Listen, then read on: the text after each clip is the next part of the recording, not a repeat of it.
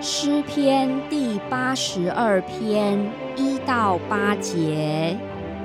神站在有权力者的会中，在诸神中行审判，说：你们审判不秉公义，寻恶人的情面，要到几时呢？你们当为贫寒的人和孤儿伸冤，当为困苦和穷乏的人施行公义，当保护贫寒和穷乏的人，救他们脱离恶人的手。你们仍不知道，也不明白，在黑暗中走来走去。